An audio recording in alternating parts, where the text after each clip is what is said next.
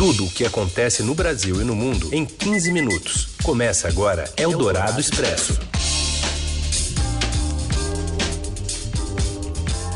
Olá, tudo bem com você? Seja muito bem-vindo, muito bem-vinda. Está começando a partir de agora mais uma edição aqui do Eldorado Expresso, programa atualizando as notícias no meio do seu dia. Estamos nessa terça-feira, dia 25 de agosto de 2020.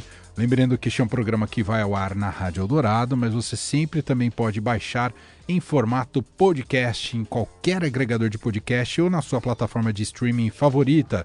Eu sou Emanuel Bonfim, falo aqui diretamente dos estúdios da Rádio Dourado na Zona Norte de São Paulo e diretamente de seu home studio está ela, Carolina Ercolim. Tudo bem, Carol? Oi, Emanuel, boa tarde, bem-vindo. Bem-vindos a todos que estão aqui acompanhando o Eldorado Expresso, né? Que vai ao ar aqui na Rádio Eldorado e também já já está nas plataformas de podcast que você ouve também no portal do Estadão. Vamos então aos destaques do programa de hoje, as manchetes desta terça-feira, dia 25 de agosto. O ministro da Economia Paulo Guedes propõe cortar deduções do imposto de renda para que benefício do Renda Brasil chegue a 300 reais. Após caso de Hong Kong, Bélgica e Holanda registram pacientes com reinfecção pelo novo coronavírus. Copa do Brasil retoma nesta terça-feira com jogos do Fluminense, Ponte Preta e América Mineiro.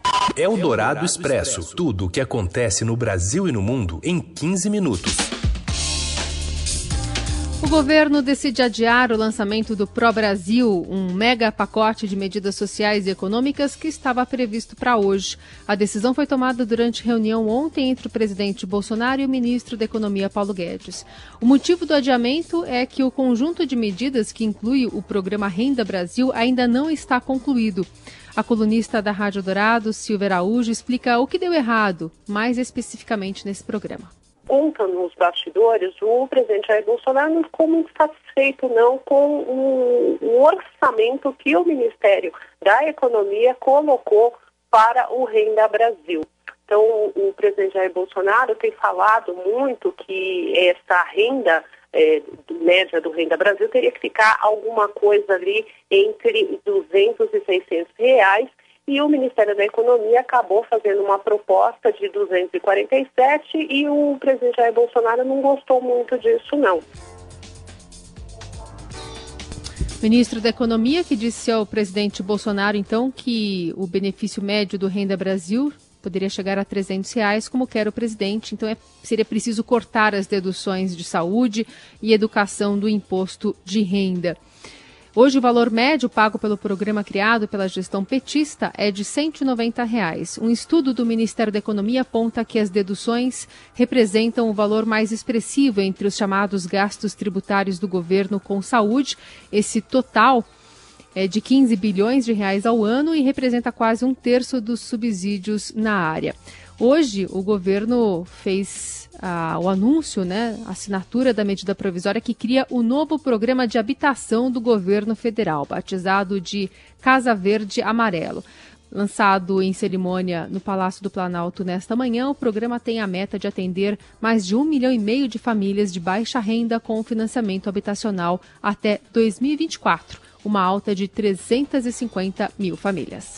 Eldorado Expresso. O governo revisou o conteúdo e quer reduzir os cursos para policiais. O destaque chega de Brasília com Felipe Frazão. Olá, Carol. Olá, Emanuel. Boa tarde a vocês e aos nossos melhores ouvintes. A instrução de agentes de segurança pública caiu na ordem de 80% no primeiro ano do governo Jair Bolsonaro.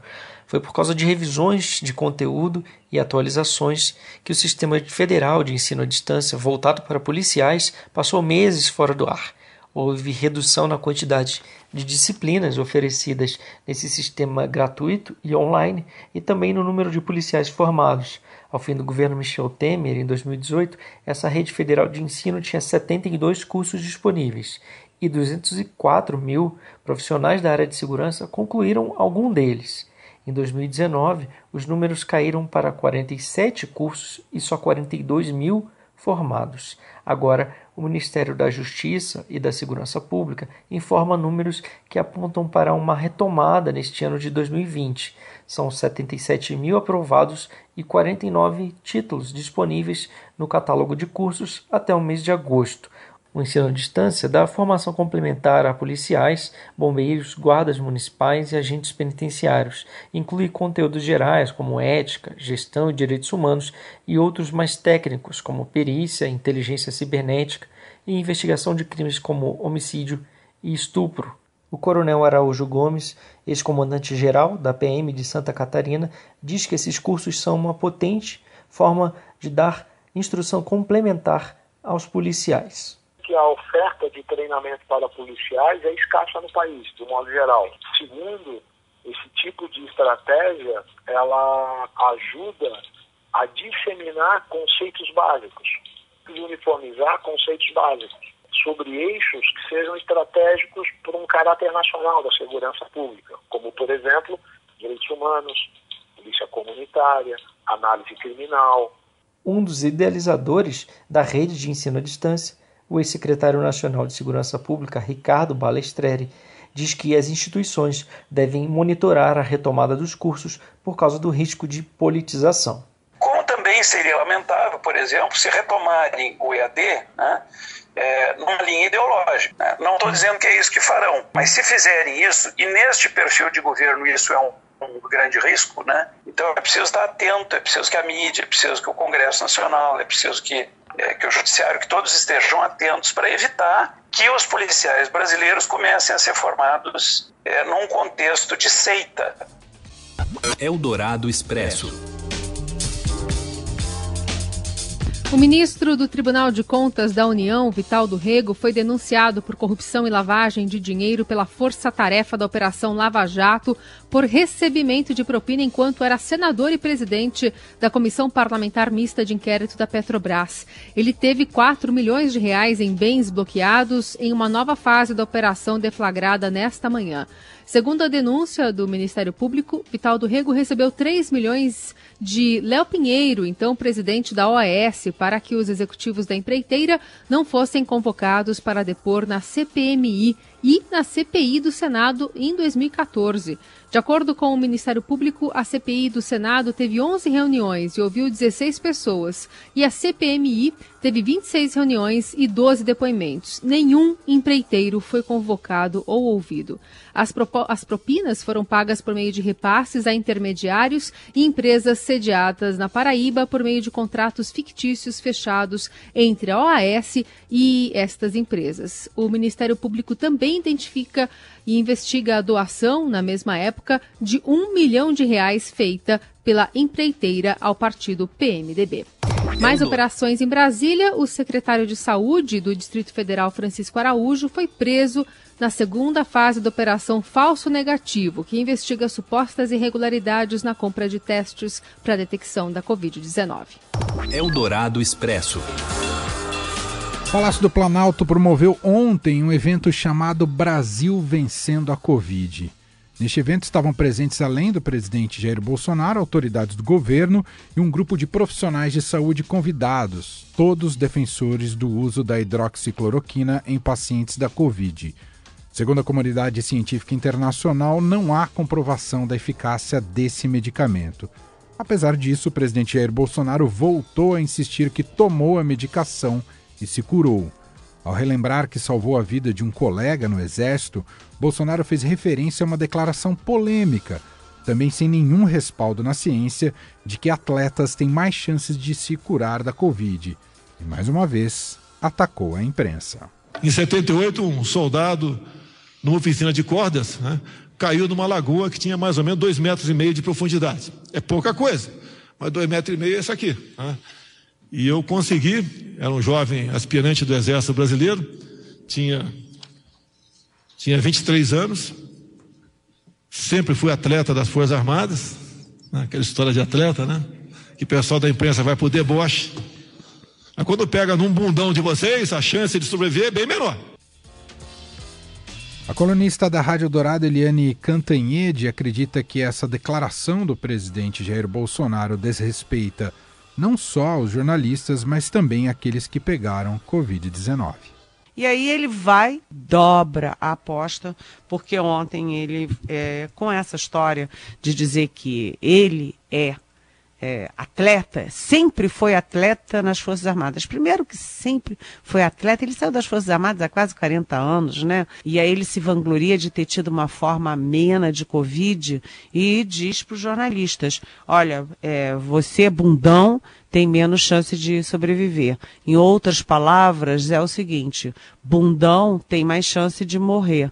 E aí a gente pergunta, foram 115 mil mortos o que, que o presidente quis dizer com isso? Que morre quem é fraco? Morre quem é bundão? Eldorado Expresso.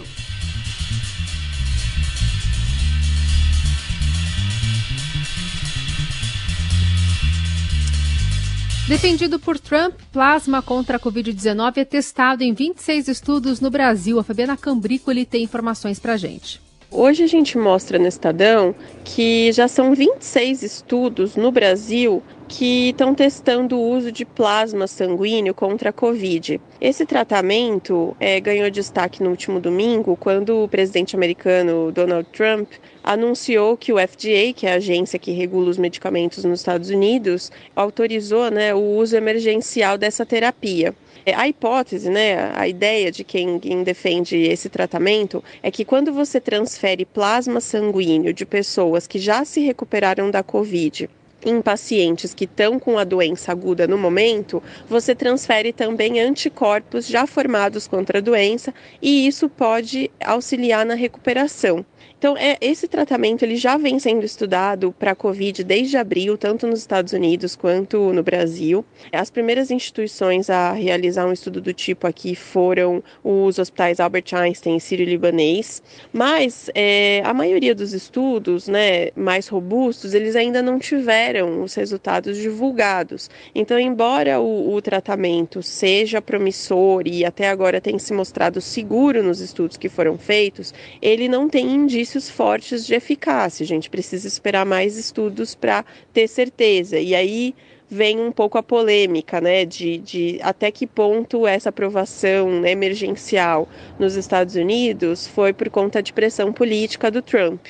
Então, é, vamos esperar aí desses 26 estudos feitos no Brasil. O do Einstein, o primeiro feito pelo Einstein e pelo Sírio, já terminou, mas foi numa amostra pequena de pacientes, só 60 pacientes, e não teve um grupo controle, ou seja, um grupo de pacientes dentro do estudo que estava tomando o placebo para comparar os índices nesses dois grupos. Então, o que os médicos me disseram sobre esse estudo é que se mostrou de fato uma terapia segura, não teve é, eventos adversos, mas que outros estudos é, são necessários aí para os próximos meses. A gente deve ter novos resultados para avaliar de fato se esse tratamento deve ser recomendado ou não para a Covid. Eldorado Expresso. Cientistas da Holanda e da Bélgica afirmam que mais dois pacientes, um em cada país, foram reinfectados pelo novo coronavírus. O relato dos casos europeus ah, acontece um dia depois que cientistas de Hong Kong confirmaram o primeiro caso de reinfecção do mundo. Já havia relatos, mas sem a comprovação científica do fenômeno, que parece ser pouco comum segundo as evidências até agora. A descoberta pode ter impacto direto no desenvolvimento de uma vacina.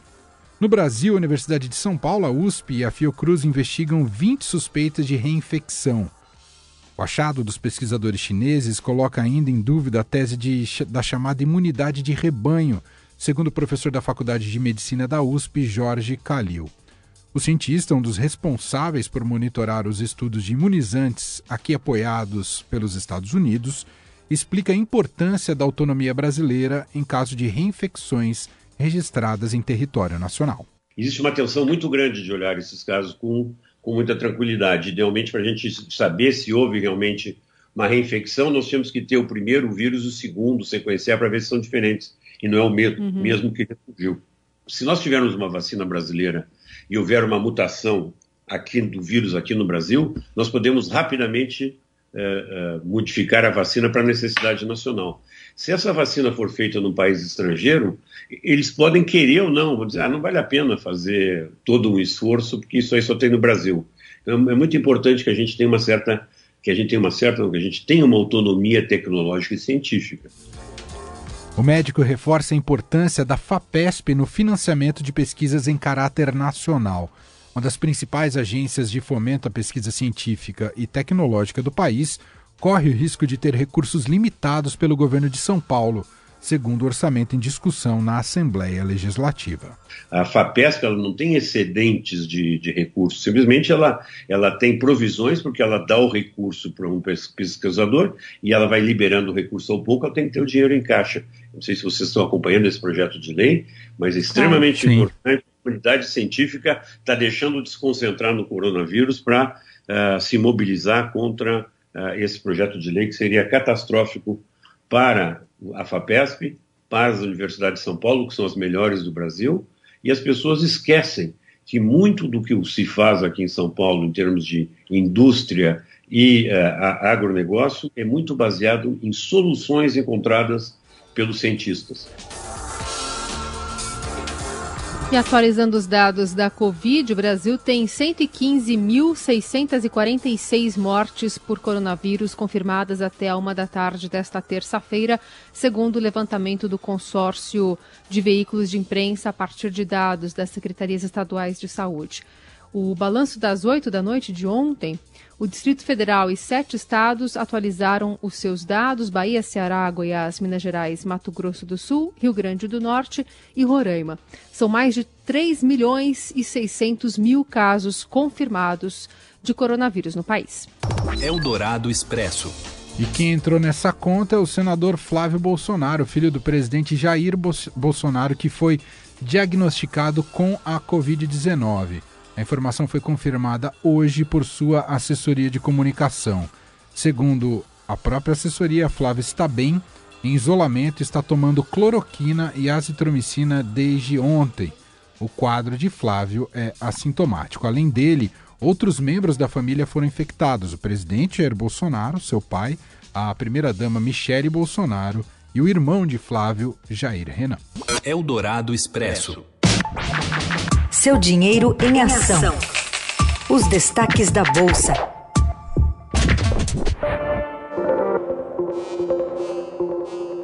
Com Ricardo Gozzi, ao vivo aqui com a gente. Olá, Ricardo, tudo bem? Olá, Emanuel. Olá, Carolina. Tudo bem com vocês? Tudo bem. Olá, tudo bem. Como é que está o cenário externo? Está infectando positivamente ou negativamente hoje na Bolsa, Ricardo? Então, o Ibovespa hoje até abriu numa leve alta, é, mas logo passou a cair acompanhando a queda em Nova York, mais precisamente do índice Dow Jones. Os sinais de que os Estados Unidos e a China estariam dispostos a cumprir os termos da primeira fase do acordo comercial fechado lá no início do ano é, estavam animando os investidores pela manhã. Mas os principais índices de ações dos Estados Unidos passaram a cair é, depois da divulgação de da, dados abaixo da expectativa sobre a confiança dos consumidores norte-americanos. É, enquanto o Nasdaq e o S&P 500 aos poucos se recuperaram, o Dow Jones opera numa queda mais acentuada. E aí isso, isso daí, somado à cautela dos investidores com o cenário local, aprofunda esse movimento aqui na B3. E em relação aos nossos assuntos domésticos, como é que influenciam ah, as movimentações na Bolsa? Então, por aqui é, pesa sobre o ânimo dos investidores o adiamento do pacote de medidas econômicas e sociais que vinha sendo prometido pelo governo. Na semana passada, o Paulo Guedes, o ministro da Economia, ele afirmou que o programa seria anunciado hoje, mas ontem o governo desistiu desse anúncio. O motivo principal do adiamento teria sido um impasse com relação ao valor do benefício do Renda Brasil. Circula que o presidente Jair Bolsonaro não aceitaria um valor menor do que 300 reais, como vinha sendo proposto por Guedes. É, com o mercado preocupado com a situação das contas públicas, os agentes financeiros seguem atentos aos desdobramentos do programa, é, com a dúvida principal sendo se o, o, ministro Paulo Guedes vai conseguir atender as demandas sociais sem furar o teto de gastos e comprometer ainda mais a já complicada situação fiscal brasileira. Agora há pouco o Ibovespa caía 0,3% e o dólar subia 0,2%, cotado na casa dos R$ 5,60. Muito bem, está aí o destaque trazido pelo Ricardo Gozzi, lembrando sempre que você pode acompanhar toda essa o termômetro, né, do desempenho do mercado no seudinheiro.com, é só acessar. Obrigado, Ricardo, até amanhã. Até amanhã. Você ouve Eldorado Expresso. De volta com o Eldorado Expresso, as notícias mais importantes desta terça-feira. Após o frio recorde nos últimos dias em São Paulo, duas pessoas em situação de rua foram encontradas mortas no último sábado no centro da cidade. Em entrevista à Rádio Dourado, o padre, padre Júlio Lancelotti, da Pastoral Povo da Rua, disse que outras três pessoas em situação de rua morreram na capital desde quinta-feira, dia 20. O padre chamou, chamou, a atenção para os 8 mil leitos nas redes hoteleiras que o Ministério Público recomendou. Disse que a Prefeitura, por enquanto, só disponibilizou 150 leitos e os mesmos foram ocupados por idosos que já estavam abrigados.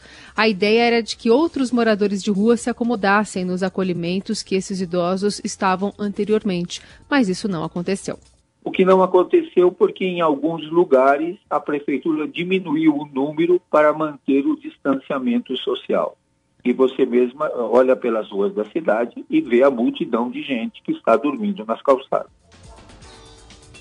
Padre Júlio Lancelotti destaca ainda que o número de moradores de rua aumentou com a pandemia, não só pela redução do número de oferta de leitos, mas porque muitas pessoas perderam as suas atividades profissionais e estão procurando o que fazer. Com a pandemia, o que acontece é que muitas pessoas têm que optar ou em ficar num quarto, numa pensão, ou comer. E muitos, mesmo, mesmo que tenham um lugar para dormir, ficam na rua para conseguir é, comida. Então, é uma situação dramática que está é, o nosso povo vulnerabilizado de maneira aguda e esse aumento, o que acontece também é a quantidade de gente que está se mobilizando, que está caminhando pelo Brasil em busca de uma resposta, em busca de alguma atividade. Em nota, a Prefeitura disse que durante a situação de emergência criou mais de 1.200 novas vagas de acolhimento todos utilizadas durante a operação Baixas Temperaturas e 150 vagas para hospedagem de idosos também em situação de rua, já acolhidos na rede socioassistencial em três hotéis da região central. Os equipamentos funcionam 24 horas por dia e a pasta informa que ainda há vagas disponíveis. A Secretaria Municipal de Assistência e Desenvolvimento Social disse ainda que na madrugada de hoje 137 pessoas foram acolhidas, houve 21 recusas e foram distribuídos 200 cobertores. A Secretaria não respondeu sobre o número de mortes confirmadas. Eldorado Expresso. Manifestantes entraram em confronto com a polícia na segunda noite de protestos contra a violência policial no estado de Wisconsin, nos Estados Unidos. Ontem, centenas de pessoas furaram o toque de recolher na cidade de Kenosha para participar do ato pelo caso de Jacob Blake. Homem negro de 20, 29 anos, baleado por policiais brancos durante uma abordagem, foi né, baleado por policiais brancos durante uma abordagem no último domingo. A volta do movimento Black Lives Matter traz preocupação ao governo, já que Donald Trump investe neste momento na reeleição. Ontem ele foi oficialmente nomeado pelo Partido Republicano para a corrida presidencial. Eldorado Expresso. Copa do Brasil recomeça nesta terça-feira e deve ganhar imprevisibilidade com estádios vazios. Apito para ele, Robson Morelli. Olá, amigos! Hoje eu quero falar da volta da Copa do Brasil. Isso mesmo, a segunda competição mais importante do calendário do futebol brasileiro. Volta hoje com uma partida. O Fluminense entra em campo para enfrentar o Figueirense. Estamos falando da terceira fase da Copa do Brasil, competição também paralisada por causa da Covid-19, que retorna depois de quase cinco meses é, sem futebol, sem jogar. Copa do Brasil é uma competição que paga ali perto de 50 milhões de reais para o vencedor. É dinheiro bom, é dinheiro importante, sobretudo nessa temporada difícil para os clubes, né? São 20 clubes tentando aí 10 vagas para a próxima fase. Hoje começa, amanhã tem mais jogos, essa semana toda dedicada à Copa do Brasil. Lembrando que a, a, a, o critério, né, a regra da competição permanece sem mudanças. Jogos de ida e de volta, mata-mata.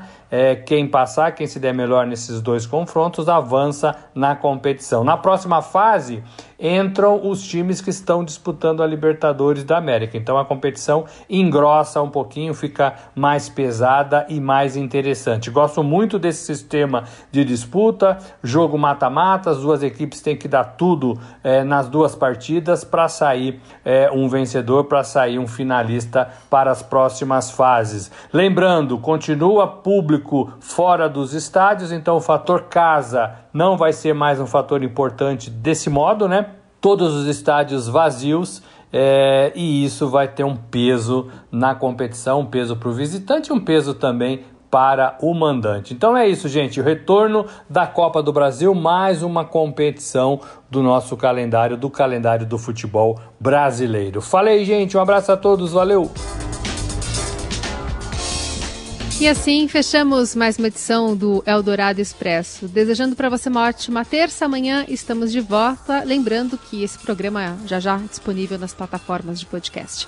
Valeu, Manuel. Valeu, Carol. Um abraço. Até amanhã.